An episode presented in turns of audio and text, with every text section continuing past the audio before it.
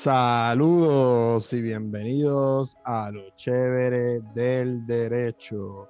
En el episodio de hoy este, voy a hablar de la pena de muerte. Voy a hacer dos episodios. Primero este, que es más o menos como un trasfondo histórico, eh, donde voy a explicar su aplicación en Estados Unidos y en Puerto Rico.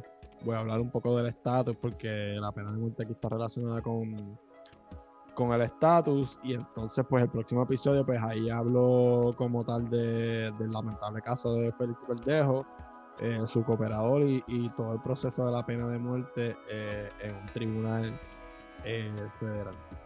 Nada, el, título de la presentación es La pena de muerte, trasfondo histórico y aplicación en Estados Unidos y Puerto Rico. La pena de muerte, eh, pues básicamente, eh, en palabras simples, es cuando el Estado le da muerte eh, a una persona cuando sale convicta de un crimen y, está codificado en, su código penal o, alguna ley.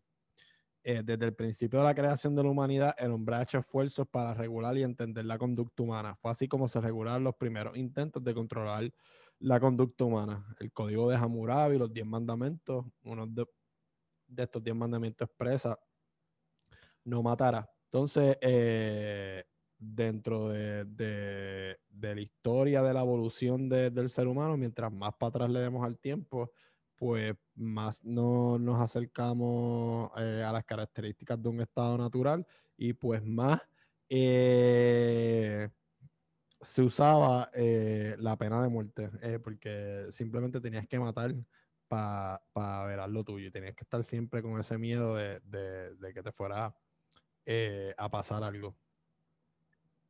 La pena de muerte eh, es, eh, como mencioné, uno de los. está relacionado con el principio de, la humanidad.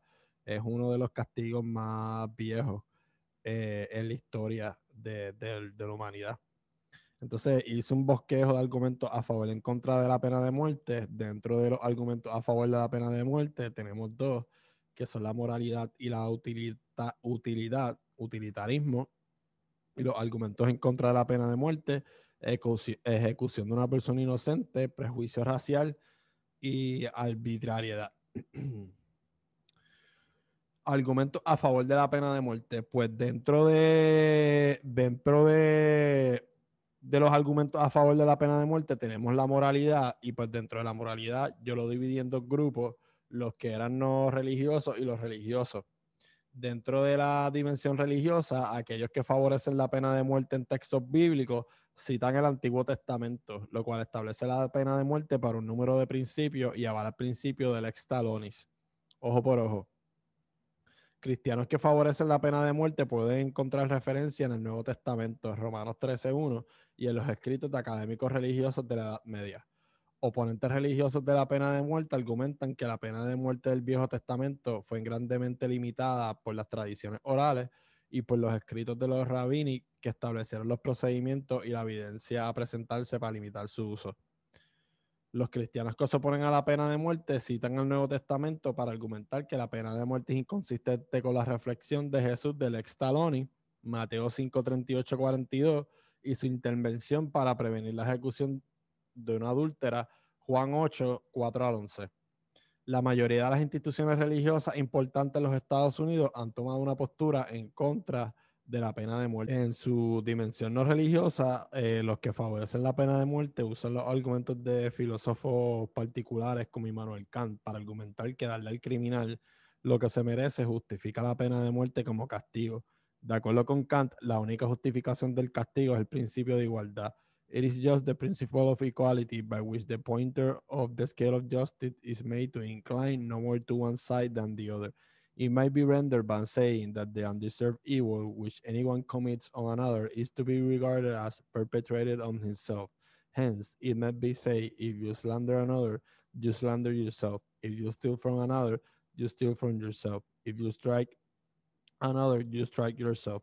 This is the right of retaliation, jus talionis, and properly understood is the only principle which can be definitely assigned both quality and quantity of just a penalty. De acuerdo con Justin Mill, imponer la pena de muerte como castigo es moral precisamente porque demuestra lo que significa para el Estado la pérdida de una vida inocente. Much has been made of the sanity of human life and the absurdity of supposing that can we teach respect for life by ourselves destroying it. Does finding a criminal show one of respect for property or imprison him for personal freedom? Just unreasonable is to think that to take the life of a man who has taken that of another is to show want of regard for human life. We show, on the contrary, most emphatically our regard for it by the adoption of the rule that he who violates that right in another forfeit from himself, and that while no other crime that he can commit deprives him of his right to live this show. Albert Camus argumentó que la pena de muerte administrada impone un mal mayor que el crimen porque la ejecución del criminal no es simplemente una muerte. Camus expresa, it is just a different in essence from the privation of life at the concentration camp from the prison. It is murder to be sure and that arithmetically pays of the murder committed. But it adds to death a rule, a premeditation known to the future victim. Organization, in short, which itself a source of moral suffering, more terrible than death. Hence, there is no equivalence. Many lies, many laws consider premeditated crime more punishment, but most premeditated murder to which criminals did, however calculated, it may be can be compared. For there to be an equivalency, the death penalty will have to punish a criminal criminal who had warned his victim on the date he will inflict a horrible death in him and from whom onward had confined him at his mercy for months. Such a monster is not encountered in private life. Utilidad, el principio, el principal argumento del utilitarismo a favor de la pena de muerte es que sirve a la disuasión general, disuade a los posibles asesinos de matar. Eh, eh, esta eh, teoría, pues, no tiene eh, lógica, igual con la teoría de que ah, vamos a subir las penas de los crímenes en el Código Penal para prevenir. Y es por lo siguiente, porque la lógica del criminal, su mensaje psicológico intencional, eh, se parte de la premisa de que no lo van a coger, porque a menos que el criminal tenga planeado entregarse por X o Y razón a las autoridades después de cometer el crimen, el criminal va a pensar que eh, va a partir de la premisa que no lo van a coger. Entonces, como parte de la premisa que no lo van a coger, nunca, nunca eh, piensa en eso y no le importa. Este, así que eso no, no disuade al criminal. Eh, para mí es bastante lógico, no, no hay que darle tanta cabeza. It doesn't take a rocket scientist. Los opositores a la pena de muerte responden que no hay pruebas empíricas de que la pena de muerte disuada de los cientos de estudios realizados sobre la disuasión y la pena de muerte.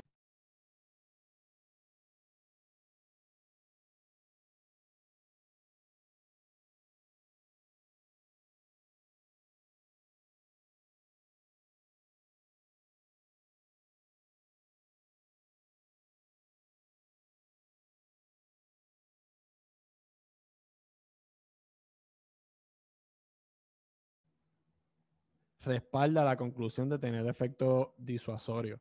Estudios comparativos que comparan tasas de homicidio en estados contiguos donde una jurisdicción impone pena capital y la otra no, eh, comparar las tasas de homicidio antes y después de la abolición o restablecimiento de la pena de muerte en un estado determinado, comparar la tasa de homicidios dentro de un estado antes y después de las ejecuciones, comparar los asesinatos de reclusos en la cárcel en estados con sin pena de muerte, nunca han encontrado un efecto disuasorio.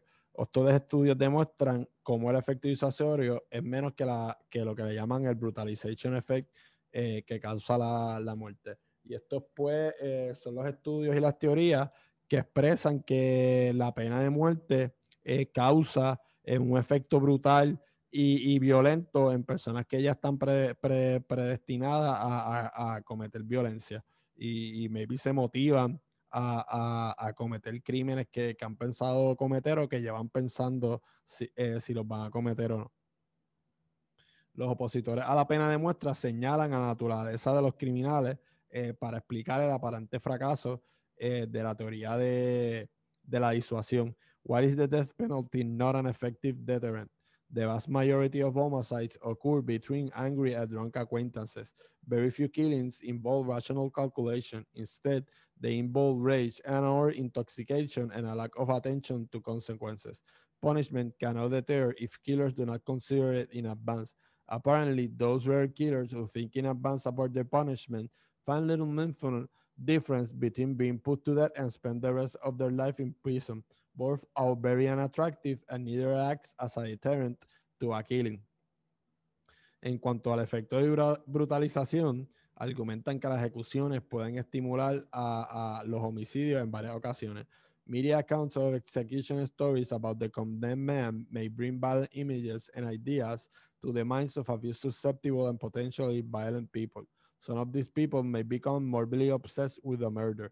For those people who are already primed already to act violent, fascination with a murder and execution may be enough to push barely repressed impulses to the surface. También podemos tener copycats eh, o copy serial killers que, que están tratando de aparentar que son un serial killer que ya cogieron o, o que ya ejecutaron. Some societies and psychiatrists have suggested that person haunted by self-loathing may even see execution as a means of escape rather than a dreaded punishment. With the crime that leads to execution, the offender also strikes back at society or particular individuals. The execution will, of course, satisfy a guilt-inspired desire for punishment and may also be seen as providing the opportunity to be seen and heard, an occasion to express resentment, alienation, and defiance. En el 2012, el Comité on Deterrence and the Death Penalty of the National eh, Research, Council llevó a cabo una revisión de todos los estudios sobre la disuasión de la pena de muerte desde 1976. El comité de ocho miembros informó unánimemente lo siguiente. The committee concluded that research today is not informative about whether capital punishment decreases, increases, or has an effect on homicide rates. Therefore, this study should not be used to inform deliberations requiring judgments about the effect of the death penalty on homicide. Claims that research demonstrate that capital punishment decreases or increases the homicide rate or has no effect on it should not influence the policy judgment uh, about capital punishment. Un, un, comité que se encargó de estudiar todos los estudios que habían hecho sociales del deterrence y la pena de, de muerte desde 1976 y no encontraron ninguna relación y, recomendaron que no se usara eh, esa teoría para tomar juicio de política pública relacionado eh, con la pena de muerte.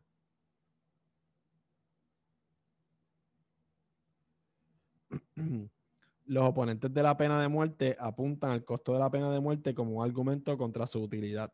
Todos los estudios de diferentes jurisdicciones establecieron eh, que es más caro procesar un caso eh, eh, capital que procesar y hacer un caso ordinario y mantener al acusado en prisión por el resto de su vida.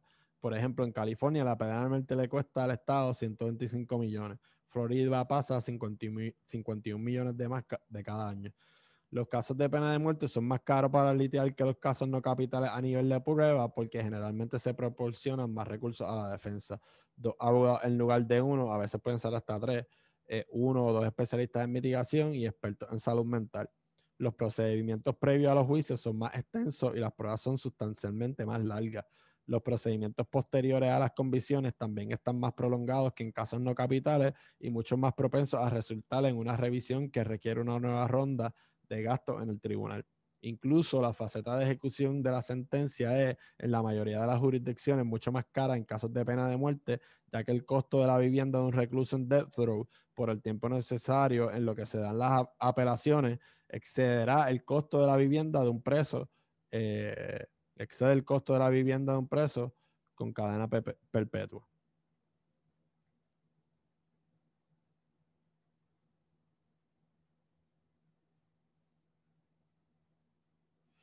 Argumentos eh, en contra de la pena de muerte. Ejecución de una persona inocente. En cuanto a esto, pues no existen mucha data ni estudio empírica que pruebe que se ha matado mucha gente inocente con la pena de muerte. Eh, la prueba empírica que existe es de todos los wrongful eh, convictions que han salido eh, inocentes o que, o, que han prevalecido en un proceso post-convictions que terminaron demostrando que eran inocentes y estaban en, en death row de camino a pena de muerte. De eso sí, hay mucha prueba empírica por el alto por ciento de wrongful convictions que se dan en los Estados Unidos. Algunos partidarios de la pena de muerte niegan que el riesgo de una ejecución ocasional de personas inocentes sea motivo para abolir la pena de muerte. The execution of innocents believed guilty is a miscarriage of justice that must be whatever detected, but such miscarriages of justice do not warrant abolition of the death penalty unless the moral drawbacks of activity or practice, which includes the possible death of innocent uh, bystanders, outweigh the moral advantages, which include the innocent lives that might be saved by it. The activity is warranted. Most human activities, medicine, manufacturing, automobile, and air traffic, sports, not to speak of wars and revolution, cause the death of innocent bystanders. Nevertheless, if the advantages sufficiently outweigh the disadvantages, human activities, including those of penal system with all its punishment, are morally justified. Prejuicio racial. Eh, muchos estudios han demostrado que la raza es un factor significativo eh, en la sentencia de pena de muerte. Ahorita, cuando entre en la parte histórica de hablar de las cronologías del desarrollo de la pena de muerte en la historia legal de Estados Unidos, voy a hablar de los Black Codes y, voy a hablar de esto también y cómo esto terminó oficialmente eh, en los estados, institucionalizando el discrimen y el racismo contra los afroamericanos eh, a través de la pena de muerte. El estudio más completo es el de David Balut y otros sobre 2.000 casos de asesinato en Georgia. Eh, el estudio encontró que los acusados negros eran algo más propensos que los acusados blancos para recibir una sentencia de muerte y que los acusados que mataban a los blancos eran mucho más propensos a recibir pena de muerte que los que mataban a los negros, que los que mataron a los negros. El estudio fue de controversia en el caso de McClinchy versus Kemp, cuando el Tribunal Supremo Federal evaluó la constitucionalidad de la pena de muerte en Georgia. Pena de muerte dada cuando acusado blanco, víctima blanca 8%, víctima negra 3%. Miren esto, acusado negro, víctima blanca 22%, víctima negra 1%. Eh, esto fue un caso de igual protección de las leyes eh, relacionado eh, a cuán verídico iban a ser las pruebas sociales, estudios sociales que se hacen a la hora del tribunal tomarlo y establecer políticas públicas eh, con igual protección de las leyes. Hay un caso, por ejemplo, relacionado a, al discrimen de género, que es una ley, yo no me acuerdo de qué estado, la opinión es de Rehnquist, eh, que establece unas edades diferentes eh, en cuanto a a, la edad para consentir y, las actividades eh, sexuales. Y pues ahí usaron eh, un estudio que había medio bogus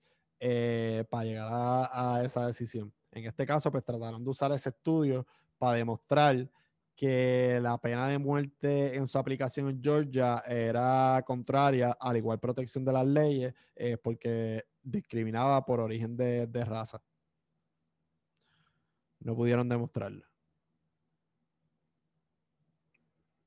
Arbitrariedad.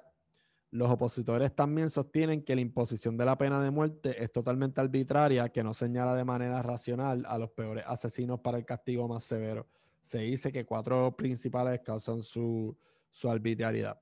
Los fiscales tienen una eh, discreción ilimitada sobre consideraciones políticas y otro tipo no relacionada con la conducta o, la culpabilidad del acusado. Eh, en la mayoría de, los estados en Estados Unidos o la mayoría de los counties, eh, los fiscales son electos por el pueblo, entonces eh, esas consideraciones políticas, la mayoría de ellas en busca de adelantar agendas políticas y adelantar su imagen política, pues acusan con pena de muerte o acusan eh, dependiendo de si los va a favorecer o no políticamente o si de hay eh, mucha opinión pública pendiente de que se resuelva el caso.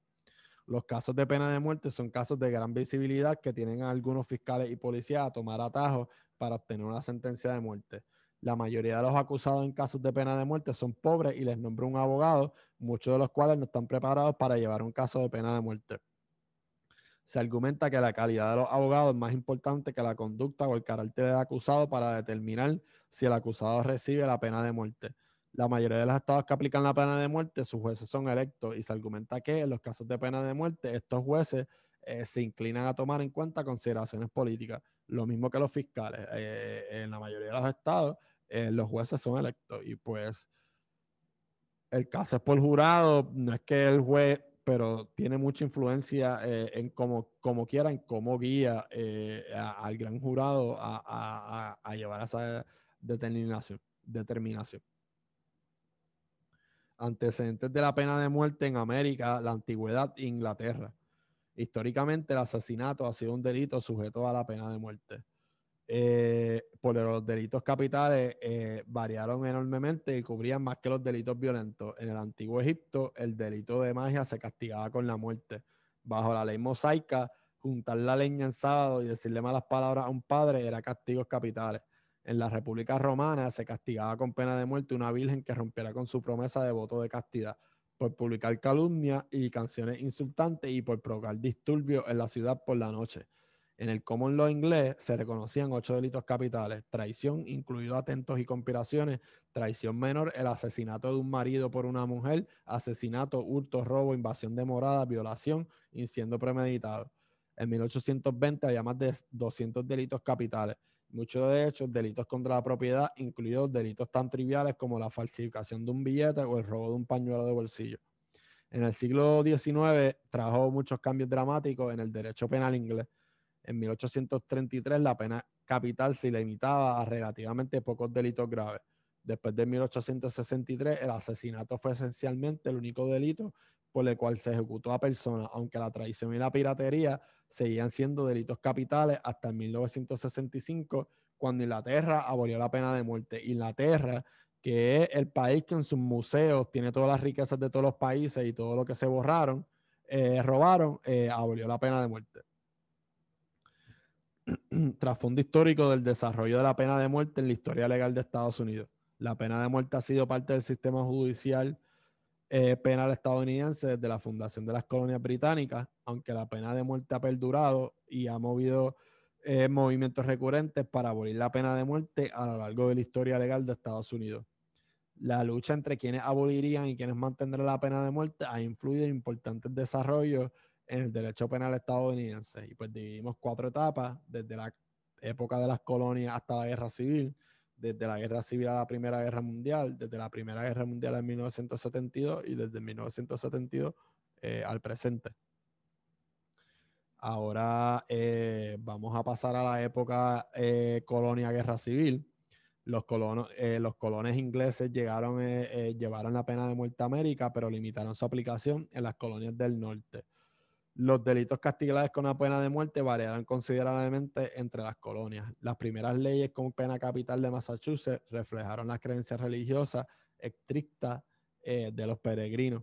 Doce crímenes, todos tomados de la Biblia, eran castigados con pena de muerte. Idolatría, brujería, blasfemia, asesinato, homicidio, envenenamiento, bestialidad, sodomía, adulterio, robo de hombres, falso testimonio en un juicio capital y rebelión, incluidas las conspiraciones. En 1700 la violación, el incendio provocado, la traición y el tercer delito de robo de bienes por encima de cierto valor se agregaron a la lista de delitos castigados con pena de muerte. Para 1780 la lista de delitos capitales se había reducido a siete delitos capitales, asesinato, sodomía, robo, incendio premeditado, violación y traición. A diferencia de Massachusetts, la colonia de Pensilvania, colonizada por cuáqueros como una comunidad utópica, comenzó con códigos penales menos severos. La ley de fundación de Pensilvania limitó la pena de muerte al asesinato y a la traición. En el siglo XVIII, la población de colonias creció rápidamente y con la continua inmigración se volvió más heterogénea. Sin un sistema penitenciario general, las leyes ampliadas que otorgaban la pena de muerte eran una, una forma de mantener orden público en medio de una creciente diversidad social y cultural. Inglaterra le exige a las varias colonias que aplicaran códigos penales más severos en un intento, obviamente, de mantener el control político sobre sus colonos.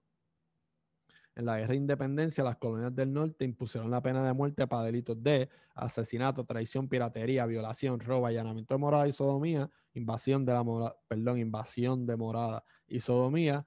En algunos lugares, otros delitos como falsificación y robo de caballos fueron delitos capitales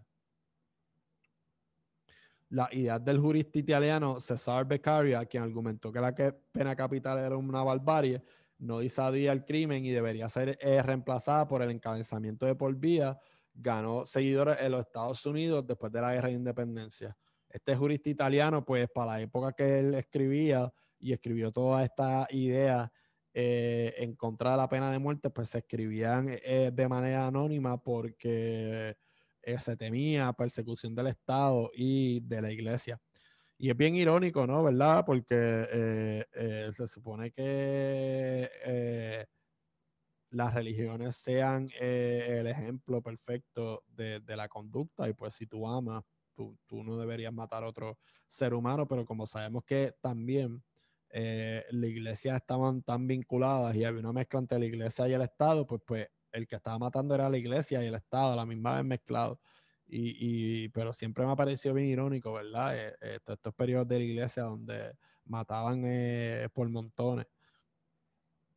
Thomas Jefferson, aunque no a favor de la abolición total de la pena de muerte, introdujo repetidamente la legislación en Virginia para sustituir con sentencias más proporcionadas eh, algunos delitos castigados con pena de muerte. En 1787, Benjamin Roach, un médico y firmante de la Declaración de Independencia, lanzó el primer movimiento para abolir la pena de muerte en los Estados Unidos y transformar las cárceles.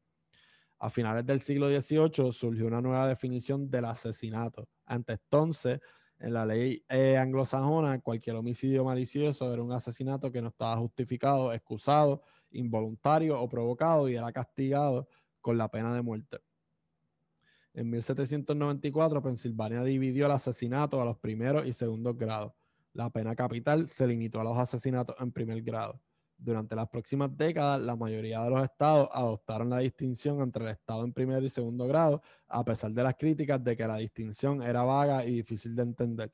Y algunos estados, pero no todos, limitaron la, pena de muerte a los asesinatos en primer grado.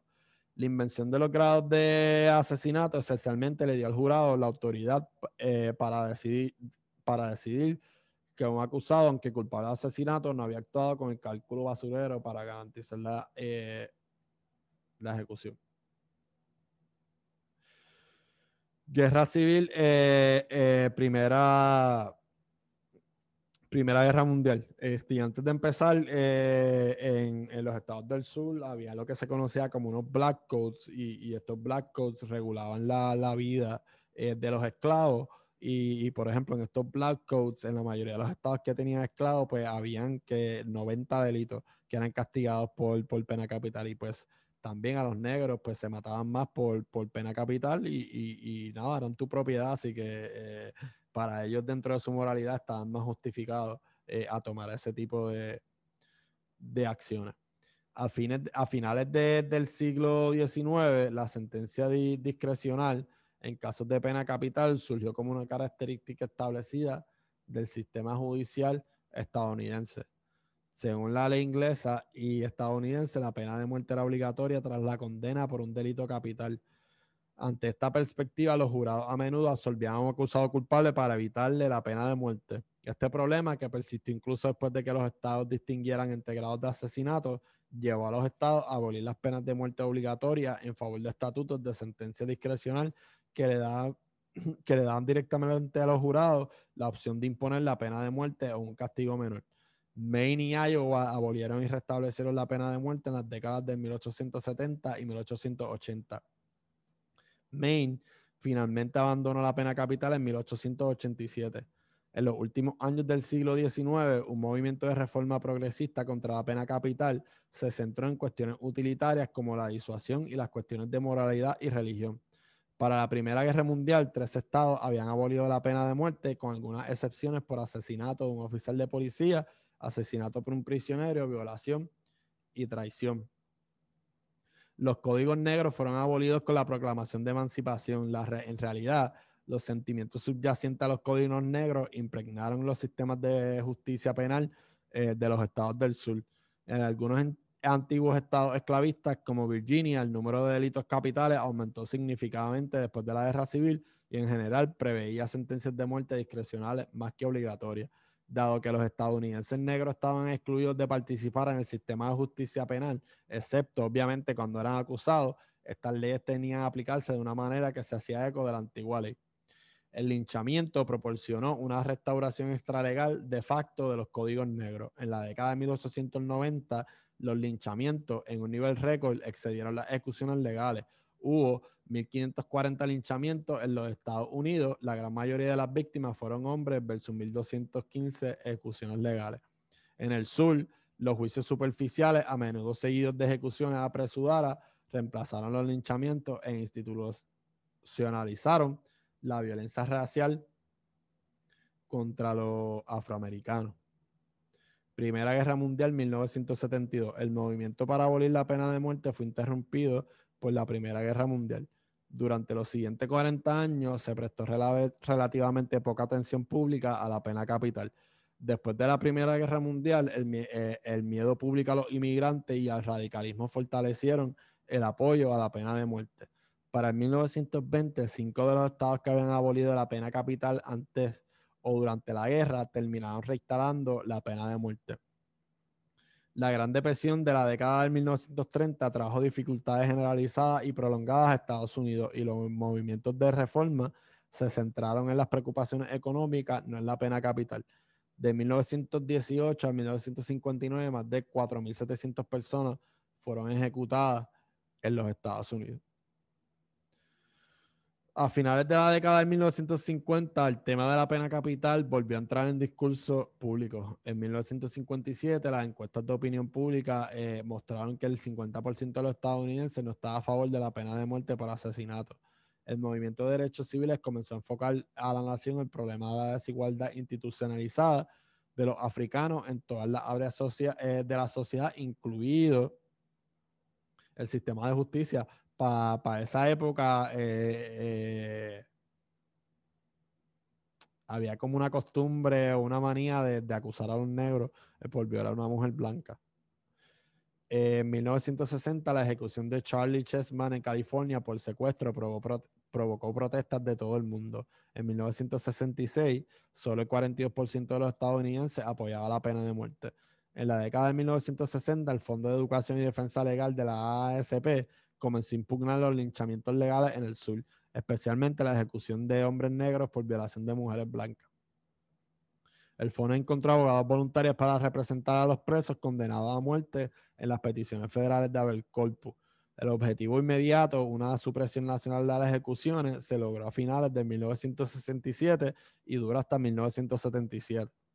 A finales de la década de 1960, el fondo utilizó una serie de a la pena de muerte en el Tribunal Supremo de Estados Unidos que finalmente llevaron al famoso caso de Furman versus Georgia. 1972 eh, presente. En Furman, el Tribunal Supremo sostuvo que la pena de muerte, tal como se administraba entonces en Estados Unidos, era inconstitucional. Posteriormente, 38 estados y el gobierno federal aprobaron leyes para delitos federales y delitos militares que restablecían la pena de muerte. 34 estados y el gobierno federal, pero no el ejército, han llevado a cabo al menos una ejecución desde el 1972. Ahora vamos eh, para pena de muerte en Puerto Rico. A finales del siglo XIX existió una, en Puerto Rico una, la ley del garrote, conocida como la primera ley que imponía la pena capital en la isla.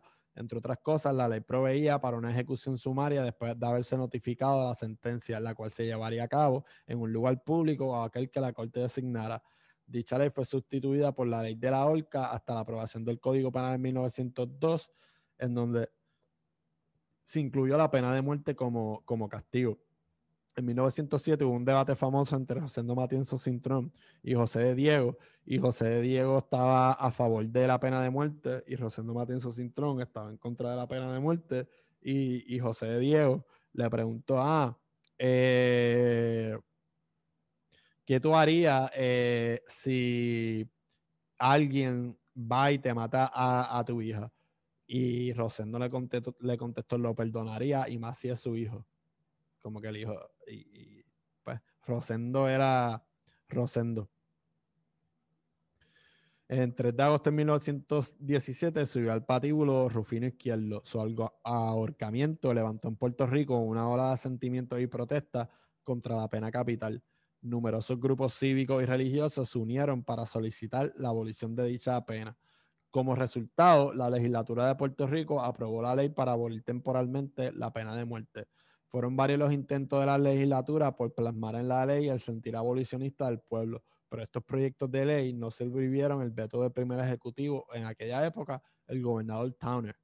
La última persona que murió por una condena de muerte fue en 1927. En 1929 se aprobó un proyecto de ley para abolir la pena de muerte. La constitución de 1952 abolió la pena de muerte al establecer como un derecho fundamental el derecho a la vida. Artículo 2, sección 7.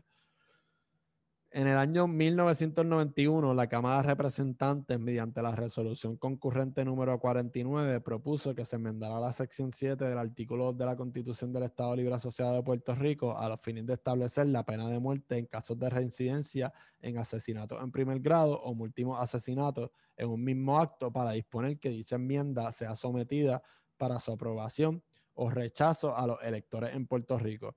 Nuevamente, el pueblo expresó su repudio a la pena capital y a la privación del derecho natural a la vida, rechazando la enmienda propuesta.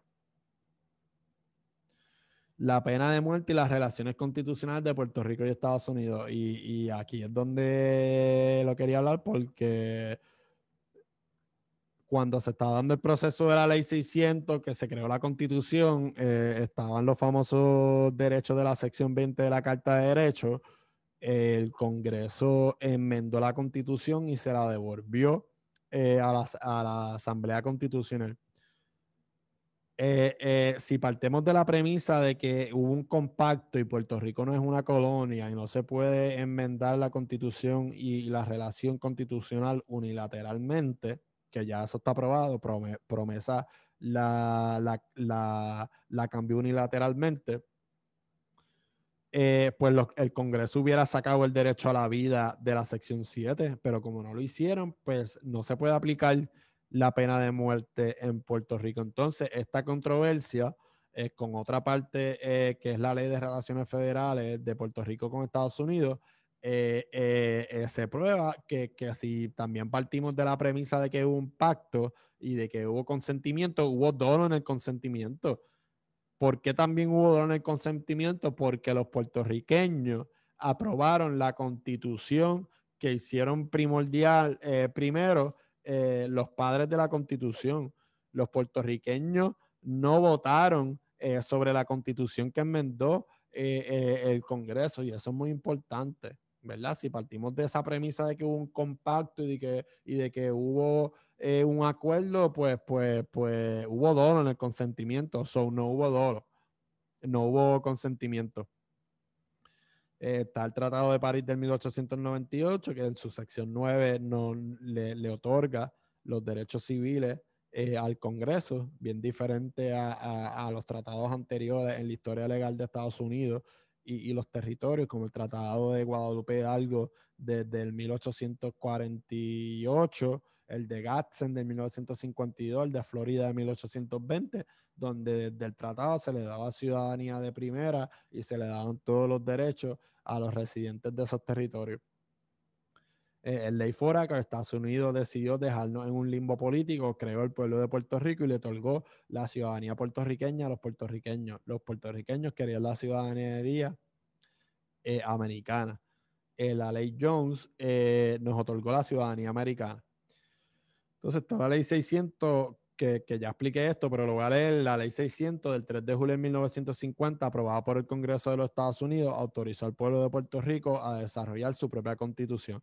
Luego, la Asamblea Legislativa de Puerto Rico aprobó un referéndum que se llevó a cabo el 4 de junio de 1951. Ese día, los electores puertorriqueños aceptaron con sus votos redactar su propia constitución, depositando en la urna 387.016 votos a favor y 119.169 en contra.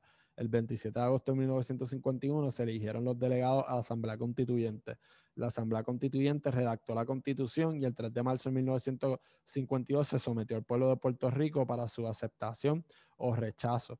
374.649 votaron a favor y 82.923 en contra. El Congreso de Estados Unidos pidió que se eliminaran unas disposiciones como la famosa sección 20 del artículo 2. La Convención Constituyente se tuvo que volver a reunir para aprobar los cambios sometidos por el Congreso de Estados Unidos. El 10 de julio del mismo año, la Convención Constituyente de Puerto Rico se volvió a reunir y aprobó las eh, condiciones establecidas por la Ley Pública 82447. El 25 de julio de 1952, el gobernador Luis Muñoz Marín proclamó en un acto público la efectividad de la Constitución y por primera vez se hizo en San Juan la, se, se hizo en San Juan la bandera de Puerto Rico el pueblo de Puerto Rico no ratificó mediante referéndum la constitución que enmendó el Congreso. El pueblo de Puerto Rico ratificó la constitución original sometida al Congreso. Dentro del marco teórico del pacto entre Estados Unidos y el pueblo de Puerto Rico hubo dolo en el consentimiento. La pena de muerte es, es un excelente ejemplo para demostrar que, como les llevo mencionando, partiendo de la premisa de que existe un acuerdo compact, hubo dolo en el consentimiento de parte del gobierno federal si hubo un compacto, Estados Unidos no pudiera unilateralmente alterar la relación entre ambos. Estados Unidos aprobó la constitución de Puerto Rico y mandó a remover unos derechos de la Carta de Derechos, artículo 2, como los de la sección 20. No mandaron a remover la sección 7 que garantiza el derecho a la vida. eh, US eh, versus Acosta Martínez, 252 F3D13 2001 de, de, la primera corte circuito, fue el caso que eh, oficialmente estableció que la pena de muerte era eh, aplicable en Puerto Rico bajo un análisis en controversia de qué leyes son aplicables en Puerto Rico y entonces desde ese año pues se ha tratado de aplicar la pena de muerte en Puerto Rico en diferentes ocasiones y esas diferentes ocasiones las voy a aplicar, las voy a explicar en el segundo episodio eh, que, les mencioné. El 17 de julio del 2000, el Tribunal Federal para el Distrito de Puerto Rico, mediante opinión del juez Salvador Casellas, declaró que la pena de muerte y el Death Penalty Act era localmente inaplicable en Puerto Rico. En el caso de Acosta Martínez, se acusó a dos individuos de cometer un asesinato con un arma de fuego en la comisión de un delito violento y por asesinar a una persona que proveyó información a las agencias del orden público relacionada con la comisión de un delito federal. Ambas ofensas son castigadas con pena de muerte bajo el Federal Death Penalty Act. Luego de que el Ministerio Público Federal solicitara la aplicación de la pena de muerte para los acusados, la defensa solicitó que el Federal Death Penalty Act fuese declarado inaplicable en Puerto Rico los argumentos de la defensa proponían que la ley federal sobre la pena de muerte no podía ser aplicada a Puerto Rico porque la constitución de Estados Unidos, la constitución del Estado Libre Asociado expresamente prohíbe la pena de muerte. La pena de muerte es inaplicable a Puerto Rico a base de la sección 9 de la Ley de Relaciones Federales de Puerto Rico, en base a que nuestra constitución fue aprobada a manera de consenso, la misma no puede ser alterada de forma unilateral por el Congreso, aplicar la muerte a los ciudadanos sin su consentimiento es injusto, la aplicación de la pena de muerte violenta al artículo 10 del Tratado de París. La Corte Federal decidió el asunto a favor del acusado y determinó que la ley federal sobre la pena de muerte, el, el Federal Death Penalty Act, era inaplicable en Puerto Rico. Dicho foro sostiene su determinación basándose en que, de acuerdo con la sección 9 de las relaciones federales de Puerto Rico, el Estatuto Federal es localmente inaplicable en Puerto Rico. Entiende el Foro Federal que la aplicación de la pena de muerte por parte del Congreso de forma unilateral y sin consentimiento del pueblo puertorriqueño violenta el debido proceso de ley. El caso fue revocado por el primer circuito de apelaciones en Boston. The Federal Death Penalty Act was not locally inapplicable to Puerto Rico for federal criminal offenses within the meaning of the Puerto Rico Federal Relation Acts on grounds that the Constitution of Puerto Rico approved by Congress prohibits the death penalty and that the act does not explicitly applied to Puerto Rico at the substantive section of the criminal status under which defendants were charged express congressional intent that the death penalty applied to federal criminal defendants so charged in Puerto Rico imposition of the death penalty on federal defendants in Puerto Rico does not violate the substantive due process rights of the United States citizens who reside in Puerto Rico on ground that the residents of Puerto Rico may not vote for president and may not elect representative to Congress and thus were not represented in congressional decisions to enact status with impose the death penalty to federal uh, crimes in, in Puerto Rico. Análisis de la frase not locally inapplicable. En, la, ley de relaciones federales de Puerto Rico se expresa lo siguiente, las leyes de los Estados Unidos que no sean localmente inaplicables, salvo lo contrario, se dispusieran en lo presente, tendrá el mismo efecto y validez en Puerto Rico que en Estados Unidos. Cabría preguntarnos si el artículo 9 de la ley de relaciones federales de Puerto Rico tiene el peso suficiente como para que... Eh, contrario a lo reflejado por la mayoría de la jurisprudencia durante los 50 años, se logra impedir la adopción de un estatuto federal a Puerto Rico. Negativo. Somos una colonia. El mero hecho de que el Estado Libre Asociado tenga una constitución y sea soberano bajo el consentimiento de sus gobernados no establece que ahora sea tan independiente del gobierno federal, tanto que puede ignorar o anular legislación nacional y ejercer poderes que están eh, denegados a los estados, cada uno de los cuales posee una constitución y una forma republicana de gobierno. Espero que les haya gustado esta breve, introducción de, la pena de muerte y, por qué es aplicable en Puerto Rico y, todo el trasfondo histórico. Esperen eh, eh, el próximo episodio pronto. Y, nada, aquí está la, biografía, o sea, un casebook, los libros de Kant y de Mill,